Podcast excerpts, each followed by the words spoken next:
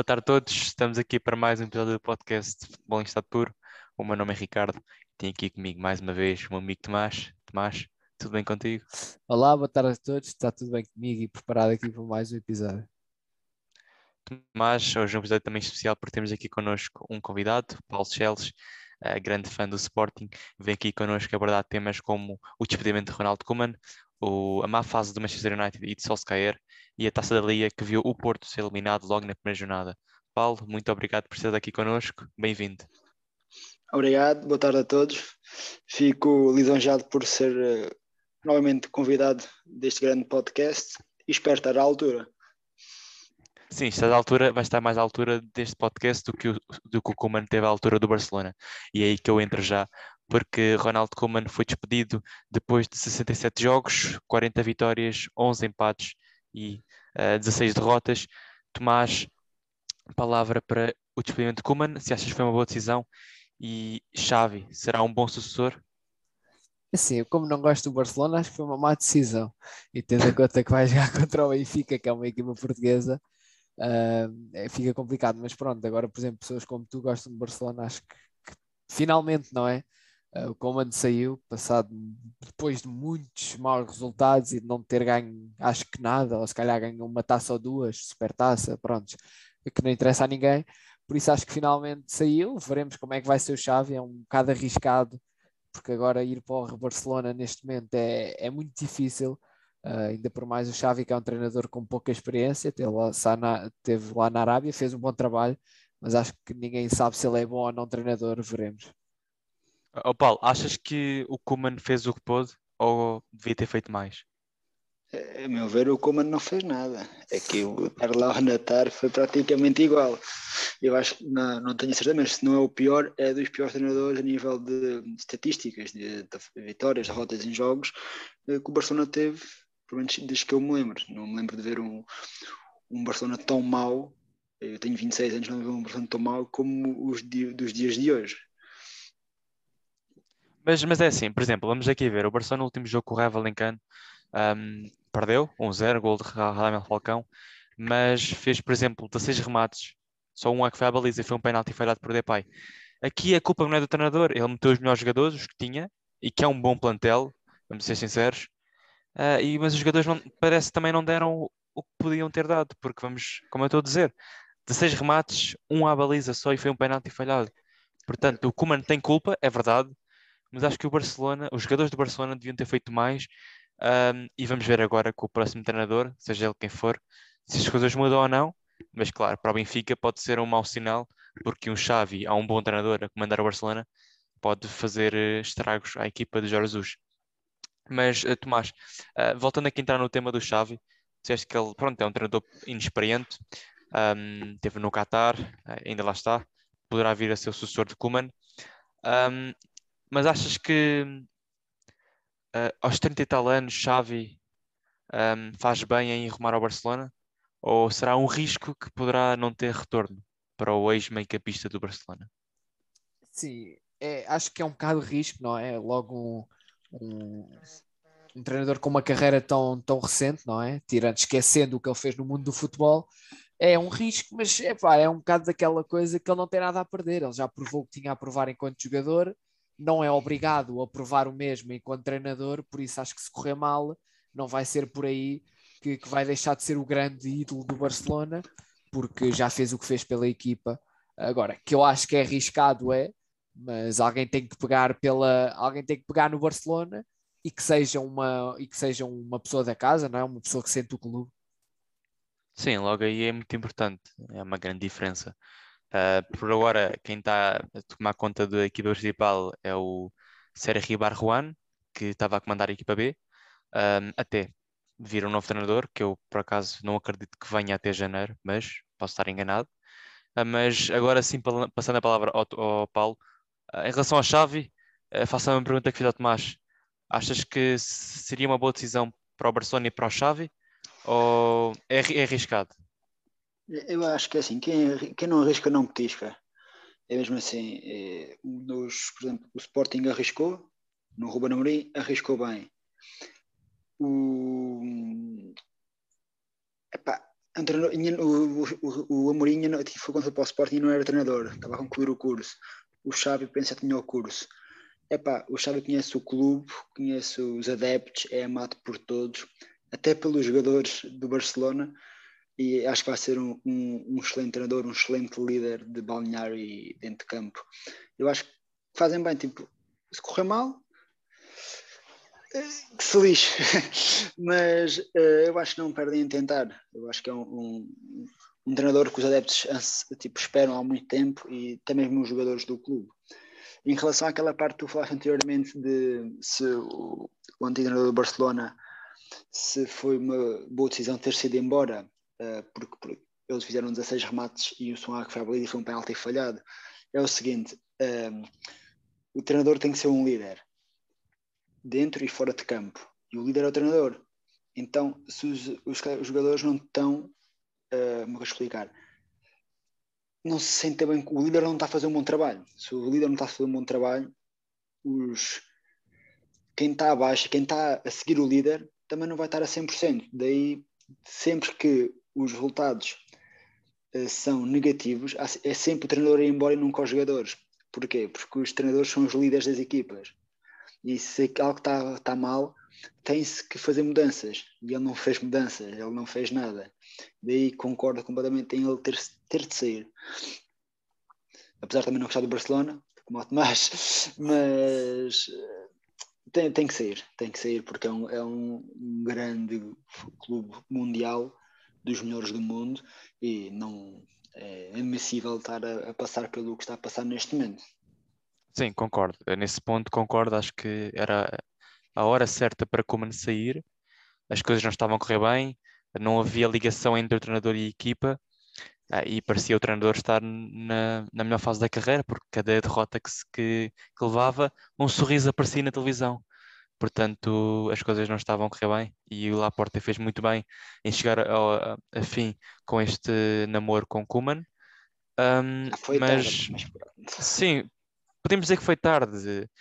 É assim, depois da época passada, Kuma não fez um péssimo trabalho. Vamos ser sinceros, o Barcelona, quando ele chegou, estava muito mal e ainda conseguiu eh, vencer uma taça do Rei, que apesar de ser uma taça do Rei, continua a ser uma taça do Rei, onde o Barcelona é a equipa com mais títulos e teve até o final na luta pelo campeonato. É verdade que nos últimos jogos perdeu terreno e isso fez com que perdesse as oportunidades de título, mas esteve lá. É verdade que teve Messi e Messi ajudou bastante uh, na manutenção do cargo em, de Kuman, mas uh, não fez um péssimo trabalho. Só que este ano as coisas começaram a correr muito mal, principalmente a Champions League, e aí pesou muito e as péssimas divisões que tem, que tem conseguido a equipa de Barcelona resultaram neste, neste despedimento. Se acho que Xavi será um bom treinador para o Barcelona, um, como, como já disseram aqui, conhece o clube, conhece a filosofia, é amado pelos adeptos, mas é um risco para o próprio treinador, porque está muito bem no Qatar, as coisas estão a correr bem, está a crescer. Vir para um Barcelona neste momento é sempre um risco, seja para qualquer treinador que for. Mas uh, se vier Xavi, será muito mais fácil triunfar do que se vier um Zidane, um Conte um, um outro qualquer. Portanto, poderá correr bem como poderá não correr, não correr bem, mas uh, os próximos tempos serão decisivos e principalmente este ano, em termos de fase de grupos de Champions League, será decisivo para o Barcelona e para o seu futuro mas quem também tem o futuro em risco ou não, nunca se sabe, tem sempre altos e baixos, só se cair e o Manchester United. Uh, no passado fim de semana, e para, para agrado do meu colega Tomás, o Liverpool goleou o United 5-0 em Old Trafford, um jogo de absoluto uh, poder ofensivo da equipa de Jurgen Klopp e um jogo muito fraco da equipa de Solskjaer, mais um, que já nos tem habituado esta época, e voltou a vir a público o possível despedimento do treinador e a possível vinda, por exemplo, de Zidane ou António Conte para o cargo de treinador do Manchester United. Mas, palavra para este jogo, até porque és adepto do Liverpool, e para o futuro de Solskjaer, se achas que tem capacidade para dar a volta à situação ou se já é a altura de sair, tal como foi como Kuman? Sim, uh, por mim continua lá, é a mesma coisa que o Barcelona. como eu sou do Liverpool, continuo lá. Mas falando do jogo, acho que foi, foi um excelente jogo do Liverpool. Uh, para primeira, eu não vi muito bem a segunda parte, vi mais a primeira por completo. Uh, e a primeira parte foi, foi totalmente um banho de bola do Liverpool. Parecia que estavam a, num, num parque a jogar contra putos. Uh, porque uma coisa é certa, o meio campo, o ataque é complicado porque tem jogadores que, que por exemplo, Mason Greenwood, na minha opinião, às vezes é um bocado para não passa a bola, é um bocado para o egoísta, e depois Rashford também, que teve algumas, muitas más decisões neste jogo contra o Liverpool, que poderia ter dado até gol para o United. Uh, e depois é aquela defesa que, pá, por amor de Deus, como é que uma defesa custa 85 milhões, eh, parece que está a jogar nos regionais, não é? Se calhar o Maguire nos regionais cá em Portugal não se safava. Uh, por isso é, é, um bocado é, é gozar como é que um defesa daqueles vale 85 milhões, mas pronto, o Liverpool aproveitou e ganhou. Falar em relação ao treinador, acho que é estranho ainda não ter saído, uh, porque com a equipa que tem, uh, devia estar a fazer muito melhor. Eu vi no Twitter muitos jornalistas a dizerem que ainda lhe vão dar hipótese até ao próximo jogo com o Tottenham, o que eu acredito que também vão perder, porque o United vai de mal a pior e por isso acho que para mim, acho que o melhor para o Ronaldo, para o United, para a equipa em si é trocar completamente de treinador. Sim, uh, não sei se concordas com esta opinião do Tomás, Paulo. Sim, concordo completamente. Eu... Já vai tarde, digamos assim. Falando uh, bem depressa, uh, já vai tarde. Já devia ter ido. Eu acho que, mas já não é de hoje, né? de, de, de ontem. Já vem há umas épocas para cá com o United não é o United que estávamos habituados a ter. Não, não é. Eu acho que vai muito em contra do que falámos aqui do, do Barcelona. Uh, é o líder. E, e faz-me espécie como é que certos treinadores treinam estas grandes equipas. Uh, para mim não, não faz sentido algum uh, que a equipa que tem, que, que é, uma, é uma super equipa, de agora com o Ronaldo na frente, levar 5 do Liverpool. É, eu não quero imaginar como é que o Ronaldo sentiu no final deste jogo. e logo ele que detesta perder. É, e é muito complicado. Sim, notou-se notou claramente que ele detesta perder naqueles Exato. pontapés. Sim, foi, foi, foi desnecessário, foi bastante desnecessário. Mas não sei, uh, eu sou fã de Ronaldo uh, e pronto, mas uh, quando é na atitude dele, claro que sim, mas apesar de tudo, ele já estava frustrado, claro, a levar 5-0 o melhor do mundo, a levar 5-0 é, é, absurdo, não é? E na lugar dele fazia que igual ao pior, mas salientar só uma coisa, fica aqui bem claro, ele nunca acertou no adversário, sempre na bola e ele, e ele faz isto, há imagens e, e que se consegue perceber a linguagem corporal do Ronaldo, ele vai com vontade e vê-se, mas ele sabe que dá na bola e nunca no adversário. Pronto, só queria salientar isto. Uh, não foi de com, como o Pepe há uns anos que varreu e foi uh, teve afastado dos rivais durante oito meses, se eu não me engano, ou mais. Pronto, mas voltando ao, ao, ao assunto, uh, eu acho que pronto, já, já devia ter saído. E, então, e aquela defesa, o Manguire, aquilo. Não há palavras, aquilo é, é para a equipa B e para mim nem lá jogava, porque é o seguinte: o, o que faz ele estar ainda no 11 é o, é o, o único fato de ter custado 80 e tal milhões, 85 milhões, se não me engano, aquilo é um absurdo, não é? é ainda por cima capitão de equipa, uma vergonha. É, e depois falamos do, do Rashford, eu acho que há ali um certo individualismo, de, não é de agora, desde sempre que o Rashford podia apenas dar, era uma, ele faz, ele, digamos, podia ser um dos jogadores com mais assistências neste momento no, no no United, mas ele é individualista e não o faz. Então quer sempre ser ele a marcar, a fazer tudo e não, não pode ser assim, não pode. E depois, eh, tens uma grande equipa, tu tens Pogba, tens Bruno Fernandes, tens Ronaldo, tens o Ambissaca, uh, tens o Lindelof, tens o Gea, entre outros, não é? Uh, e depois tens o Sancho, exatamente, agora o Sancho e o Van de Beek e, vai, e depois é o levar 5-0 em casa do Liverpool. Não, eu, não, não. Epá, não, não, não, para mim não faz sentido. Tem-se que, tem que fazer alterações, tanto no treinador, como eu que eu acho em certos jogadores de equipa, do 11. Tem-se que, tem que haver algumas alterações. Não sei o que se poderia ali melhorar. Digamos, que jogadores lá pôr, ou contratar novos jogadores agora em dezembro, mas acho que necessitam de uma intervenção cirúrgica, sim.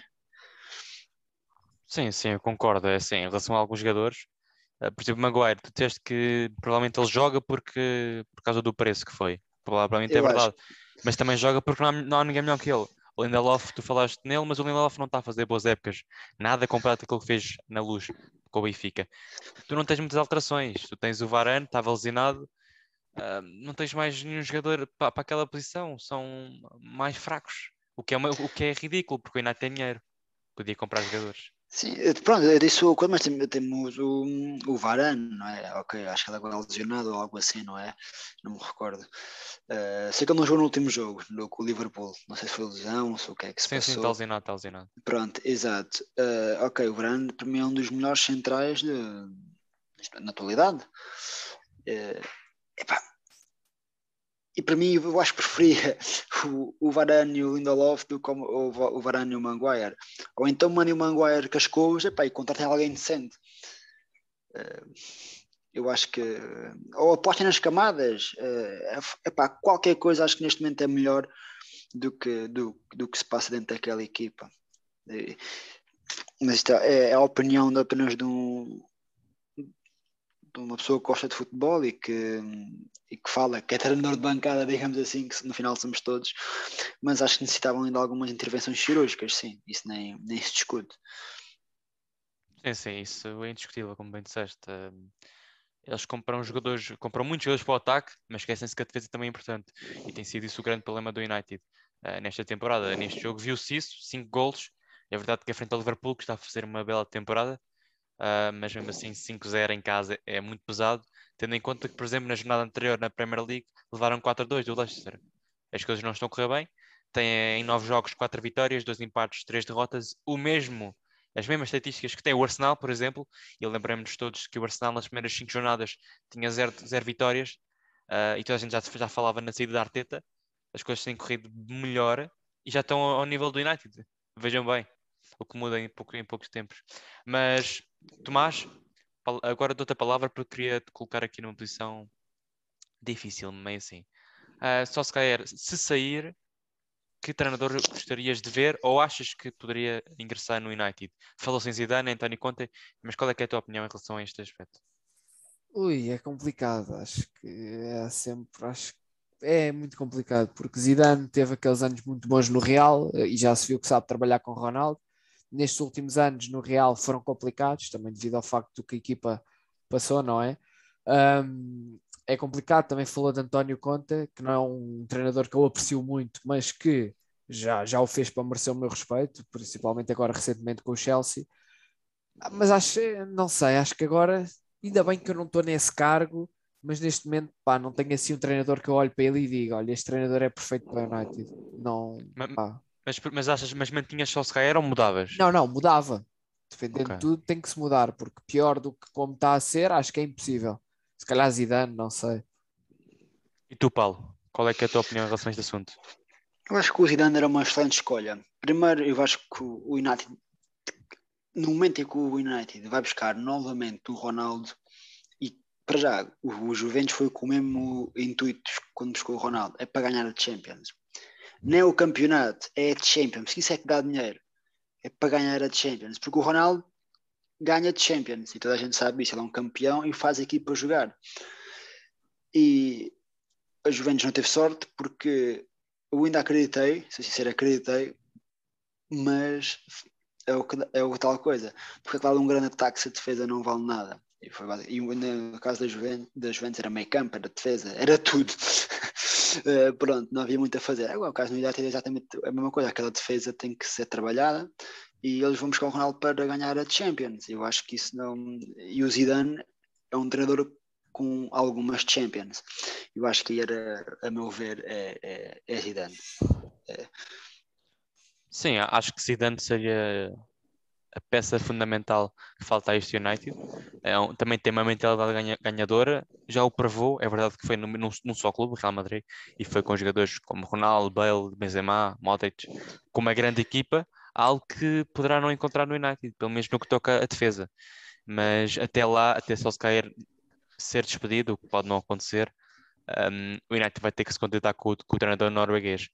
E prevêem-se tempos difíceis, porque vamos ver, este fim de semana jogam com o Tottenham, que também não está numa boa fase, mas mesmo assim é o Tottenham. Depois vão à Atalanta, depois recebem o City, vão a Atford, vão a Vila Real, vão a Chelsea, recebem o Arsenal. Portanto, o, United tem aqui um mês e uns dias em que apanha, em que pelo menos 5 ou 6 tubarões. Portanto, vão vai ser muito difícil. E vamos ver se só se safa ou não.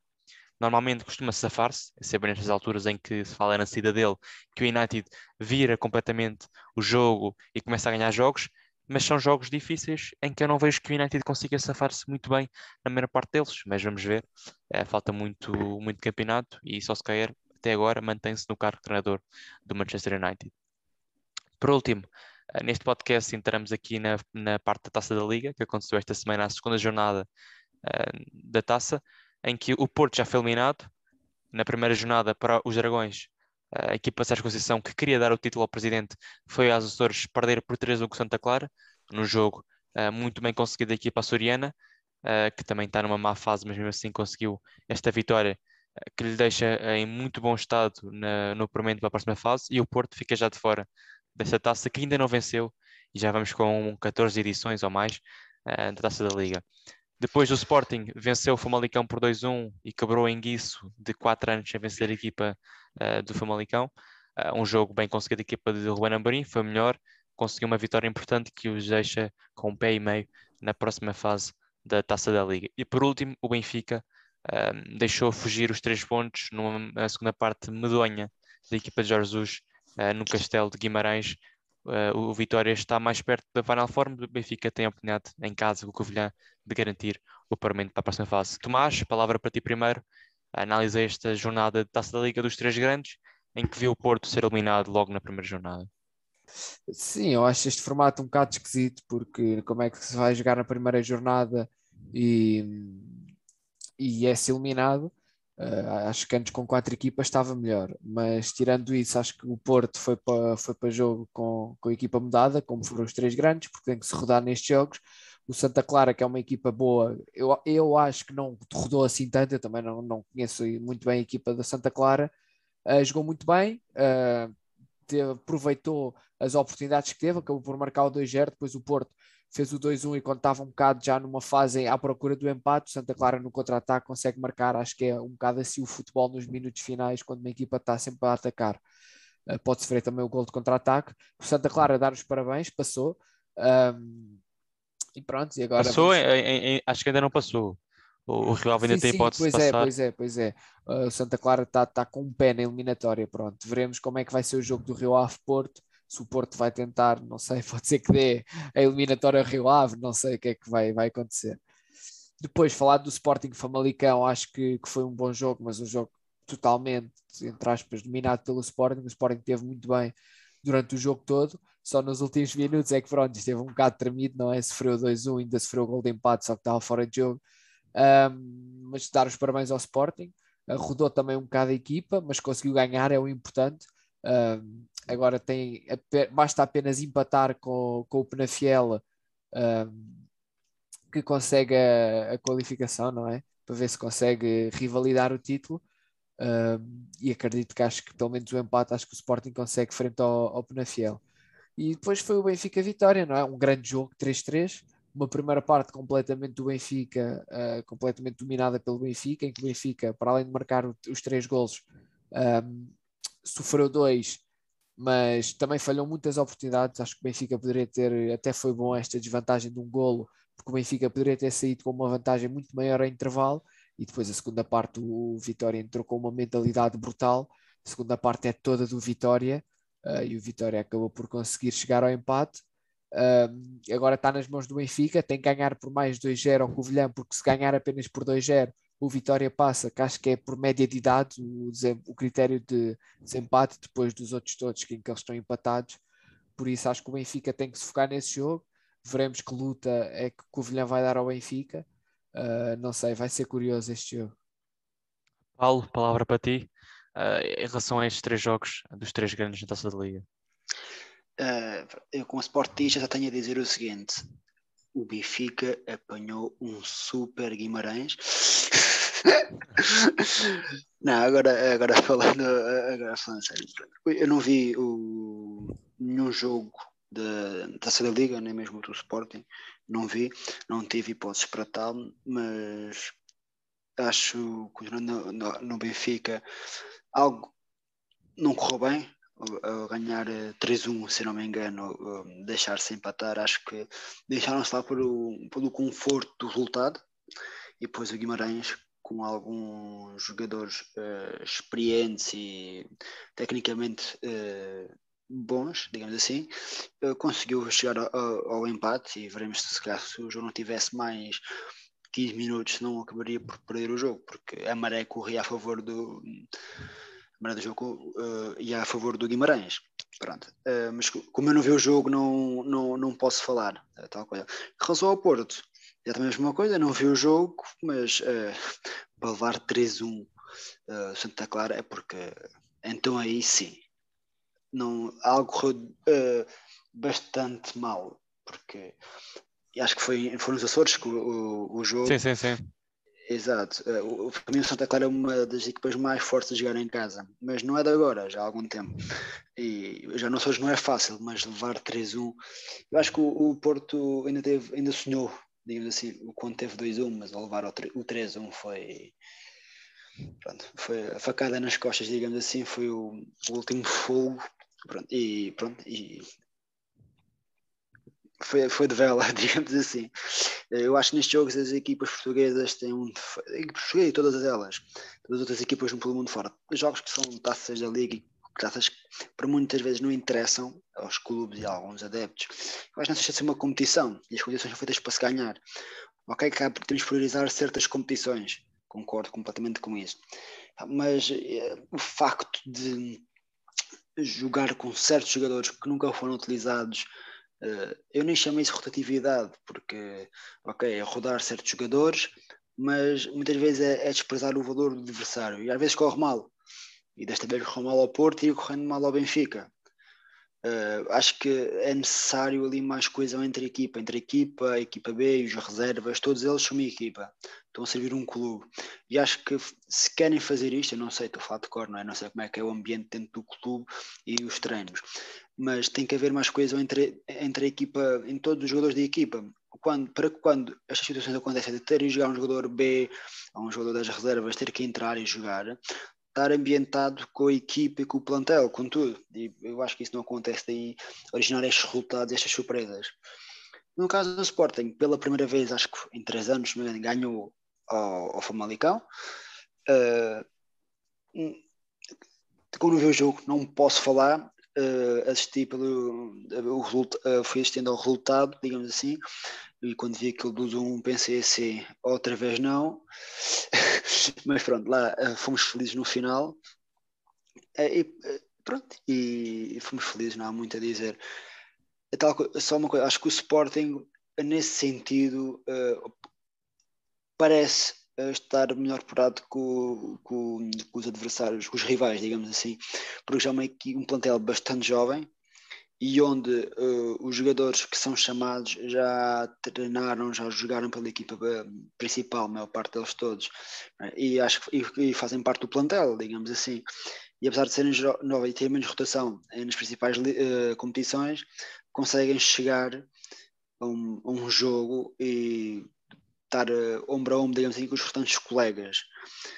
Há jogadores do Porto e do Benfica que conseguem fazer o mesmo, mas acho que o Sporting está mais uh, está melhor preparado para essas situações. Sim, concordo. Vou entrar aqui pelo Sporting já no final. Um, vi assim um pouco o jogo dos Leões. Foi a melhor equipa. É verdade que rodou alguns jogadores, mas vamos a ser sinceros, foram três ou quatro assim que o Ruben Amorim rodou mais, porque quase a base toda está lá. Porque, como o Paulo disse bem, estes jogadores, mesmo aqueles que não têm jogado muito, estão enquadrados no plantel, uh, sabem aquilo que o Romano Amorim quer, uh, estão ambientados com a equipa e, portanto, as coisas correm bem. E quando assim é, um, é mais fácil ganhar. Sim, sim, deixa-me só frisar uma coisa, uh, Ricardo. O, os treinos físicos do Amorim são bastante uh, rigorosos. São, é, é, deitam um jogador literalmente abaixo no final de um treino de condição física. Isto dito por jogadores do Sporting, atenção, que já treinaram, já foram treinados por alguns treinadores e, e disseram que nunca tinham tido treinos tão rigorosos, tão exigentes como os do Amorim. E isto depois reflete na, ao longo da época, que é, estão mais melhor preparados fisicamente para o que aí vem. para a duração da época toda. E pronto, e depois vai reflete nestes jogos e, e, em tudo. Sim, sim, uh, isso, isso, ajuda bastante uh, na condição física para os jogos. E se Ruben Amorim é um, é um treinador desse nível, então o Sporting está bem entregue, porque consegue mais facilmente aguentar uh, minutos por ter uma condição física bastante superior aos outros adversários. Mas neste jogo o Sporting foi melhor, foi justo vencedor, é verdade que teve um susto no final do jogo, mas não impediu a boa exibição da equipa de Ruben Amorim, que soma mais uma vitória. Um, depois da derrota com o Dortmund, tem somado só vitórias, são cinco vitórias consecutivas. Joga agora com o Besiktas em casa. Não, não, vai jogar agora com o Vitória Sport Clube em casa e depois com o Besiktas, nos jogos muito importantes para os Leões, em que hum, só se, os Leões só podem pensar na vitória, porque principalmente com o Besiktas, uma vitória garante pelo menos a Liga Europa, o que seria já incrível, um, tendo em conta a dificuldade do grupo de, do Sporting. Sim, uh, no outro jogo, coisa. sim, sim, diz em relação uh, ao facto do Sporting na Champions, uh, o Sporting tem equipa, eu sou Sportingista, mas tem uma das benfiquistas e portistas que vejam o futebol, tem equipa neste momento para passar em segundo, porque o Dortmund tem uma boa equipa, mas tem um grande, uh, grande dilema neste momento, que é o Alan não joga, está lesionado, uh, e sabemos quem faz gols é o Alan. E se o Sporting conseguir uh, limar, as arestas ficaram por limar no primeiro jogo, foi contra o Dortmund, o Sporting tem uh, hipóteses de, de, passar em segundo no grupo e pronto, ir à, à, à fase do mata-mata na Champions. Eu acredito, eu acho que é possível. Sim, sim, eu acho que a maior parte das pessoas acredita nisso, porque, como tu bem disseste, Alan não volta este ano, volta só para o ano, e portanto não ter Haaland é mais fácil, entre aspas, para o Sporting conseguir tirar pontos ao Dortmund. Mas primeiro que isso é preciso vencer o Besiktas, que vai fazer pela vida, porque se, for, se perder o jogo em é eliminado de todas as competições europeias este ano e é algo que a equipa turca não vai querer, mas até lá ainda falta assim uns dias. E o Sporting antes disso tem um jogo com o Vitória em casa difícil, o Vitória que conseguiu um empate precioso em casa frente ao Benfica a três bolas, a equipa de Jesus entrou melhor, conseguiu ir para o intervalo vencer por 3-2, um, falhou muitas oportunidades, é verdade, como o Tomás bem disse, uh, e na segunda parte basicamente ficou no balneário, ou se calhar mais valia ter ficado, porque veio para campo fazer um, ver as paisagens, literalmente. Uh, o Guimarães foi muito superior, muito mesmo, e como tu bem disseste, Paulo, se tivesse mais 15 minutos, o, Guim o Vitória teria saltado para frente do marcador, porque estava a fazer mais por isso, e as coisas estavam a correr muito mal a equipa do Benfica uh, com jogadores que um, pareciam não estar a dar tudo aquilo que tinham para, um, para conseguir um, honrar o manto sagrado. E falo, por exemplo, de jogadores, neste caso, de defesas, porque acho que o Benfica neste jogo teve muito mal em termos de defesas. Otamendi e Lucas Veríssimo não pareciam os mesmos. Elton Leite a sofrer aquilo que já esperávamos dele, um, um guarda-redes que não tem tido regularidade e que neste jogo fartou-se de tomar erros graves uh, para o Benfica. E depois na frente, alguns jogadores interessantes com bons lances individuais, mas que não conseguem aguentar assim tanto tempo de jogo. E por isso as alterações uh, não, uh, que, que, foram feitas e que na altura eram para ser feitas não correram da melhor forma, mas isso tem em conta os jogadores que entraram e aquilo que eles podiam ter dado ao jogo. O Benfica mantém-se na luta pela permanente à Final Four, precisa, como o Tomás disse, de ganhar por mais dois gols ao Covilhã, Uh, e acho que o Benfica é capaz disso, mas terá que entrar no jogo com a mentalidade de ganhar e não com a mentalidade de marcar um, um, gol, um gol ou dois e empatar e deixar-se empatar, como foi neste jogo. Mas mantém-se na luta e é o que importa para os benfiquistas. E por último, o Porto, a eliminação com Santa Clara é esperada, entre aspas. O Porto nunca deu muita atenção a esta taça, sempre foi a chamada Taça da Carica. Mas Conceição voltou a frisar, tal como no ano passado, que queria dar este título ao presidente mas não parece que queria dar assim tanto porque rodou tanta equipa que as coisas correram péssimas. Uma derrota 3-1, uma derrota pesada e que afasta já os dragões da luta pela Final Four. Tomás, também concordo contigo quando dizes que hum, esta, hum, este novo quadro da Taça da Liga eh, não condiz bem. Acho que é estranho uma equipa no primeiro jogo ser logo eliminada, não faz sentido absolutamente nenhum e por isso é, os grupos com quatro equipas era bastante melhor, uh, mas é o que é e o Porto acabou por ser logo eliminado. Terá mais, tempo de descanso, será o que é a favor da equipa dos Dragões, mas mesmo assim é uma taça que o Porto volta a deixar fugir uh, e é a única, se não me engano, que ainda não venceu uh, neste, neste mundo. Uh, e é assim desta maneira que fecho o podcast de hoje, com a dominação do Porto da taça da Liga. Paulo, muito obrigado por estar aqui comigo e Tomás, a mesma coisa. Fiquem bem e até à próxima. We'll be right back.